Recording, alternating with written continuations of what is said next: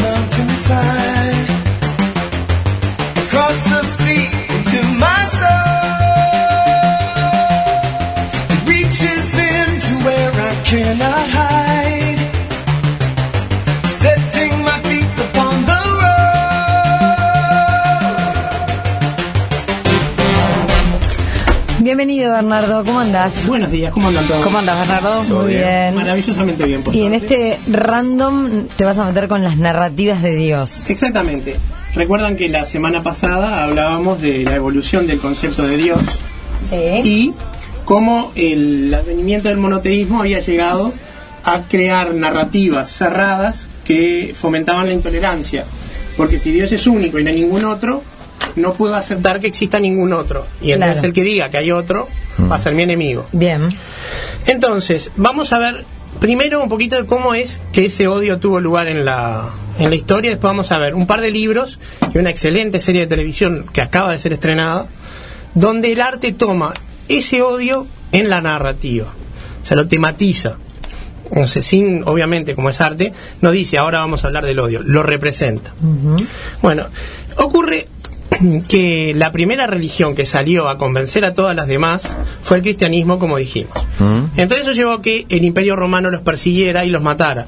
Se ha hablado mucho de las matanzas de cristianos, los leones, etcétera.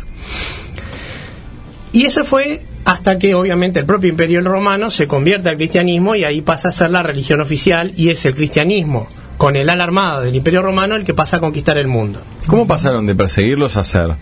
Bueno, eso fue, la- según la anécdota mítica, Sí. Constantino vio una cruz en el cielo y la leyenda en latín, bajo este sig- signo vencerás. Signus vincuit, creo que es. Y en función de eso, que esa es la anécdota ficticia, Claro. digamos, se convirtió. La realidad es que una narrativa tan coherente y consistente le servía para unificar al imperio. Era una buena herramienta para... Tan extendida, Él ¿no? mismo no se convirtió hasta muy tarde. ¿Por qué? Porque si la- el bautismo este, limpiaba todos los pecados, dijo, bueno, me los limpio al final y sigo picando un rato más. este, que son ventajas que tienen los poderosos, ¿verdad? Claro. Bien, entonces Adriano, un emperador posterior que ya era este, él mismo no se sabe muy bien si era cristiano, pero en definitiva, no, perdón, Adriano es anterior, Adriano era este politeísta, nada que ver, disculpen, fue el primero en tener una razón de odiar a los monoteístas. Él se encontró con una pequeña provincia en Judea que no aceptaba las condiciones del Imperio Romano, en particular la divinidad del César que era una condición que los las legiones imponían para gobernar. Esa provincia, por supuesto, era Judea, eran los, los judíos, y al fracasar en cualquier intento político o militar de subvertir eso, lo que hizo fue arrasar Jerusalén. Le pasó por arriba con las legiones, la llamó Aérea Capitolina, destruyó el templo y donde estaba el templo erigió una estatua de Júpiter triunfante. Dijeron, ¿no quieren creer? Bárbaro. Toma. En la visión de Adriano, él quería modernizar lo que era un pueblo muy arcaico, sin la tecnología romana, sin acueductos, sin teatro, sin nada. Era su visión, lo que pasa es que la quería imponer por la fuerza. Luego después, cuando eh, avanza el tiempo y los cristianos ya son la religión del imperio romano, empiezan las guerras, por ejemplo, contra los bárbaros, sigue avanzando la historia, aparece el Islam y aparece la primera versión del odio interreligioso o internarrativa. Los musulmanes tenían su relato cuya profesión de fe es no hay más Dios que Alá y Mahoma es el enviado de Dios. Se enfrentaban a los cristianos, que ellos llamaban francos, porque los francos de Carlomagno fueron los que los vencieron primero en Europa y los hicieron ir para atrás eh, de forma muy importante, refugiándose únicamente en unos califatos en España. Y los cristianos tienen, bueno, el credo y sus, este, sus dogmas como profesión de fe. Y en el medio queda una religión muy pequeña, con unos pocos millones de personas, que eran los judíos, cuya profesión de fe es, y centro de su relato, escucha, oh Israel, el Señor es único, el Señor es, el Señor es tu Dios, el Señor es único. Entonces, entre estas tres confesiones se desarrolló la historia de Oriente, de Occidente. Entonces, vamos a ver un poco cómo esto generaba el odio. Cada uno tenía su propio relato y se sentía ofendido y amenazado por el relato del otro. Bien, una cosa importante que ocurre es, Para situarnos época histórica, Voy, entonces. voy, voy a eso. Ah, vas a está. año 1572, vamos a ir para adelante y para atrás. Bueno, ok. Primer momento en la historia occidental, post el cisma de Lutero, aparece el primer odio intracristianismo, protestantes contra católicos. Mm. Sí, eso era una Para narrativa. recordar la pelotera esa era porque el, el tigre este se quería divorciar, ¿no? Sí, sí, eh, no, no, Lutero no, Lutero lo que estaba enojado por la inmoralidad de papas como Alejandro VI, el Papa Borgia, que vendían indulgencias para fabricar sus edificios, construir sus edificios gigantescos, vendían bulas, este, cosas que él veía como inmorales. La realidad había un sustento político, querían independencia del poder de Roma, porque si no todo el dinero iba para Roma. Y eh, eso lleva a que en 1572, una época en que Francia tenía una reina italiana católica ferviente, se realiza una matanza terrible que se conoce como la Noche de San Bartolomé. En esa noche, el poder central de Francia católico asesina a miles de protestantes hugonotes. Es una de las masacres más importantes que ocurren en la religión hasta el siglo XX que llegamos al doctorado de las masacres, ¿no? En esa noche, para que se hagan una idea, murió más gente que todos los cristianos que mató Roma en su época de paganismo y antes de convertirse al cristianismo. En esa noche sola. Solamente en la noche de San Bartolomé. Ah. Para hagan una Pero idea de cómo escaló. una orden oficial. El rey, el rey, instigado por su esposa, por la reina Catalina de Medici, mandó matar a todos los hugonotes que encontraran. Unos pocos se pudieron esconder en Inglaterra y en otros países. Pero para hagan una idea, simplemente un cisma. Eran cristianos todos y los mandaron matar. Un poquito antes, bastante antes, Mahoma funda el Islam. Pero Mahoma comete un error estratégico terrible, no nombra un sucesor. Entonces a la muerte de Mahoma se, funda- se, se generan tres líneas diferentes de, de musulmanes. Una muy pequeña que no vale la pena, pero la otra aparece todos los días en los diarios, suníes y chiíes. Mm. Los suníes Famosos por sus enfrentamientos. los suníes seguían al, al suegro de Mahoma y decían que ese era el verdadero califa y seguidor de la religión. En tanto que los chiíes optan por el yerno, que también era primo de Mahoma, por Ali, y dicen que ese era el verdadero sucesor. Los otros le llaman yazidíes y no, no, no importan este, en o ese sea que momento. más división también acá, Sí, y se odian mucho, se odian hasta el día de hoy. de hoy. sí. ¿Sí? Entonces, eh, uno de los libros que trajimos hoy para ejemplificar esto ilustra, pero maravillosamente, el odio que, que surge entre la Sunna y la Chía, dos versiones distintas del Islam, en esa época. Entonces vamos a ver este libro que se llama Alamut. Fue un libro escrito en 1938 y habla de uno de los personajes históricos más fascinantes que hubo eh, para mí en toda la historia del mundo, que fue el viejo de la montaña. El viejo de la montaña se ¿Quién llamaba? Hassan Isabah y tenía un ejército de fanáticos que eh, los enajenaba dándoles grandes cantidades de hashish y por eso se llamaban Hashashim, los enemigos los llamaban así, de donde deriva la palabra asesino. Era una secta de asesinos, soldados adoctrinados altamente, y les cuento que este libro fue la inspiración de un juego de video muy famoso que se llama Assassin's Creed. Sí, o sea que es, es algo bastante actual en la cultura pop incluso. Bueno, este... eh, Cuenta el perfil de este, de este señor. No, cuenta la historia de él. Historia. Cuenta cómo llega a construir Alamut, que era una fortaleza arriba de una montaña muy bien cuidada. Alamut quiere decir nido del águila. Curiosamente, el nido del águila también se llamaba la fortaleza de Hitler en, en Europa. Y eh, cómo crea esta secta de asesinos súper entrenados y súper letales, prometiéndoles el paraíso en la tierra. Y también la historia llega, ¿cómo? Porque su enemigo era el sultán de Egipto, que era suní. Él era un este enemigo de la Sunna, él era chií.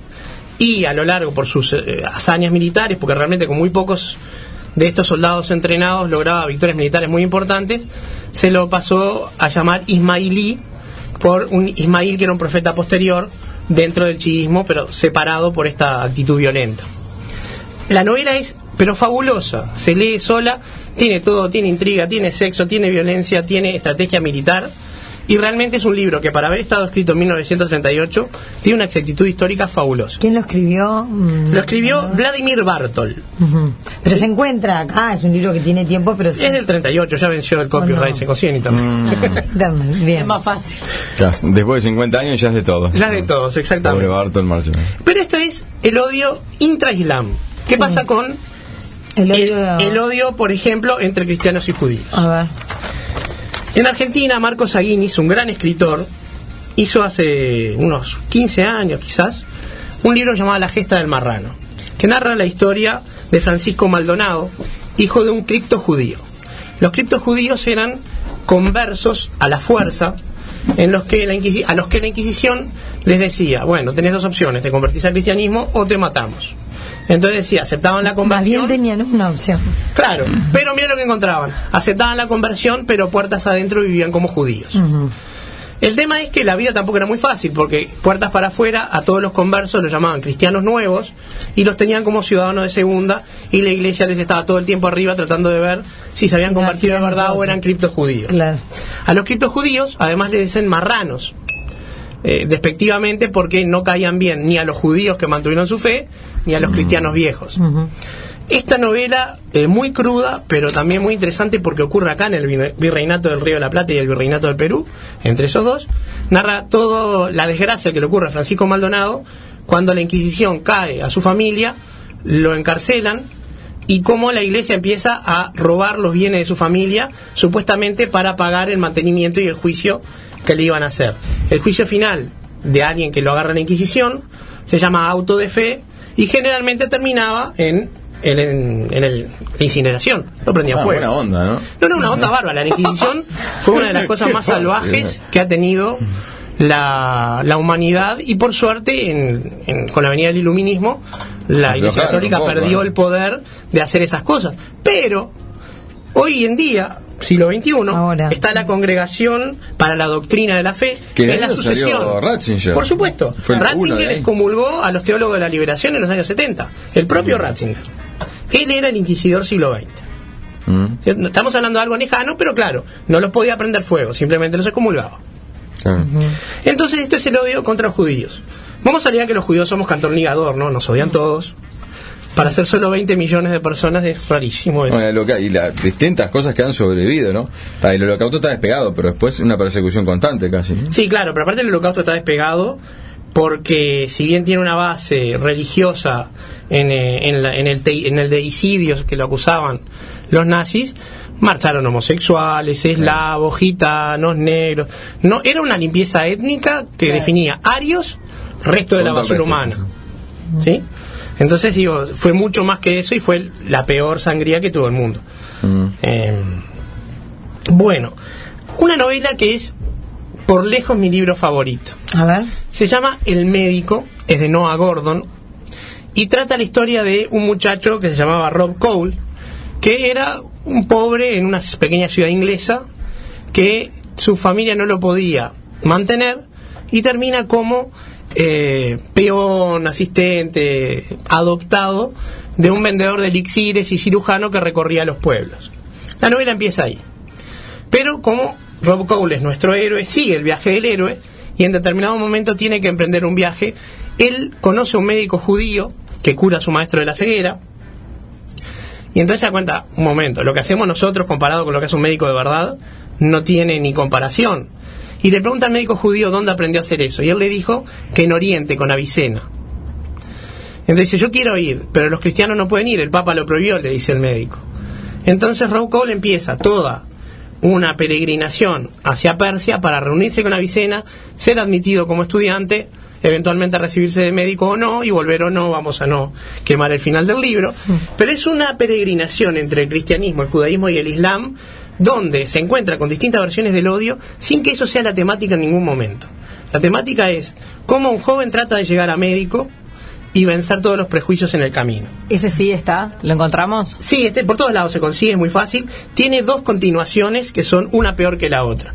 Lean solamente El Médico, Y ya está. es una obra genial que está al nivel de las de Ken Follett, este, Los Pilares de la Tierra, etcétera. Excelente novela. Y por último, nos quedaría comentar una serie de televisión. Bien. ¿Adicto a las series? MS Now es para vos. Este espacio lo presenta Nuevo Siglo. ¿Qué tenés, Bernardo? La serie que tiene que ver también con esto. Exacto. Sí, vamos a comentar dos. Una que la vamos a nombrar porque está disponible y puede permitir estudiar un poquito más de la evolución del concepto de Dios, que es la historia de Dios narrada por Morgan Freeman.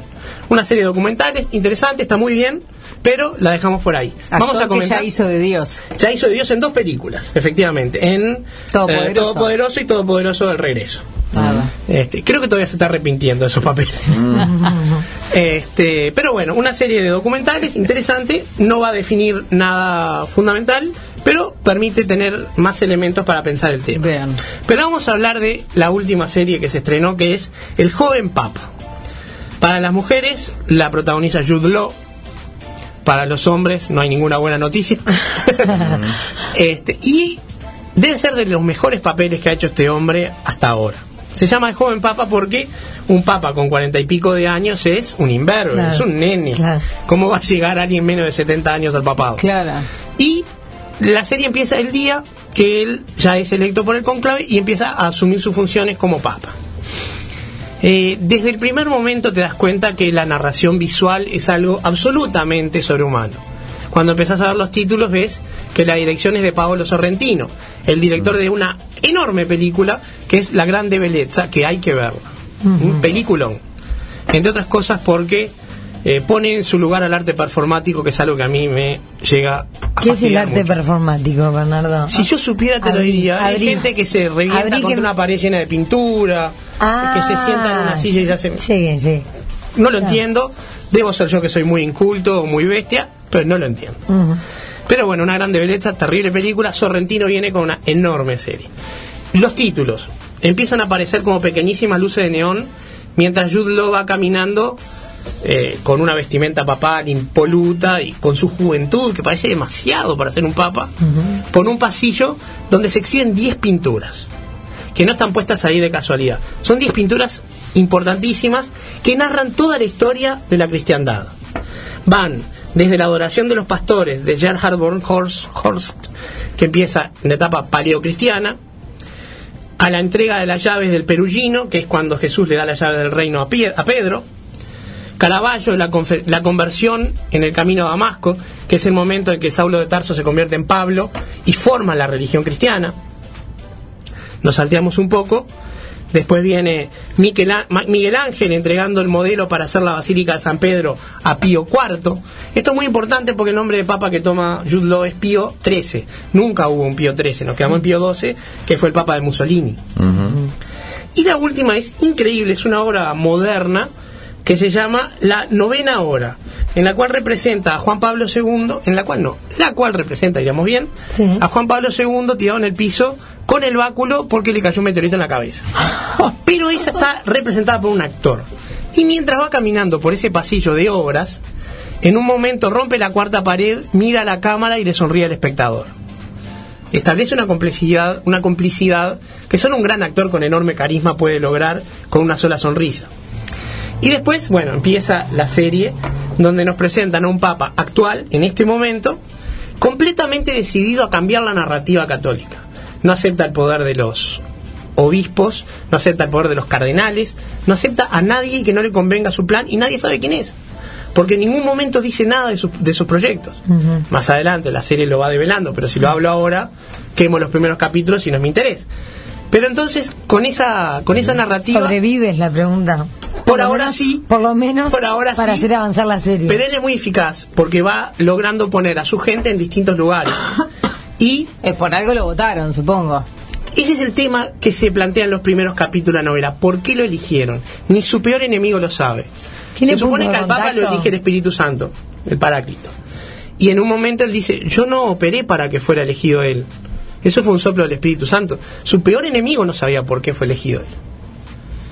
Y bueno, y él va optando por las distintas cosas, eh, no cae en el pecado de la gula, no cae en el pecado de la soberbia, y en todo momento dice cosas terribles como que nos hemos olvidado de masturbarnos, de perdonar, a los- de perdonar no, de, de incorporar a los homosexuales o que las mujeres sean capaces de dar misa y estén ordenadas, y después se ríe y dice, eso fue un chiste.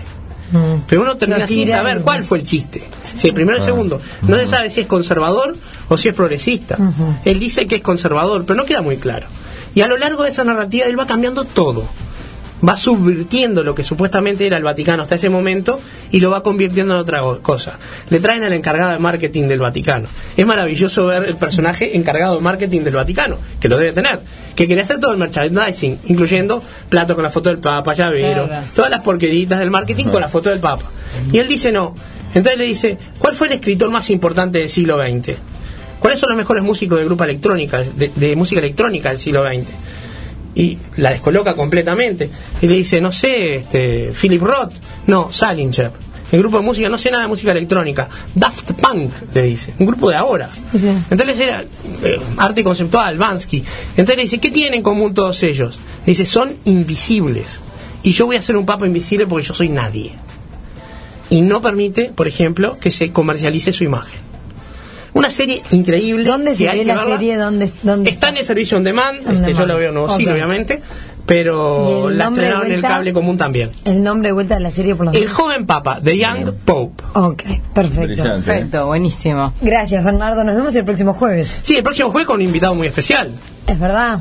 Sí, Así no. que técnicamente no va a haber columna. Nos va a visitar uno de los genios más increíbles que ha dado el país, el dramaturgo, actor y director Sergio Blanco. Un grande. Perfecto. Los esperamos. Nos vemos, Bernardo. Chau, Gracias. chau. Hasta pronto.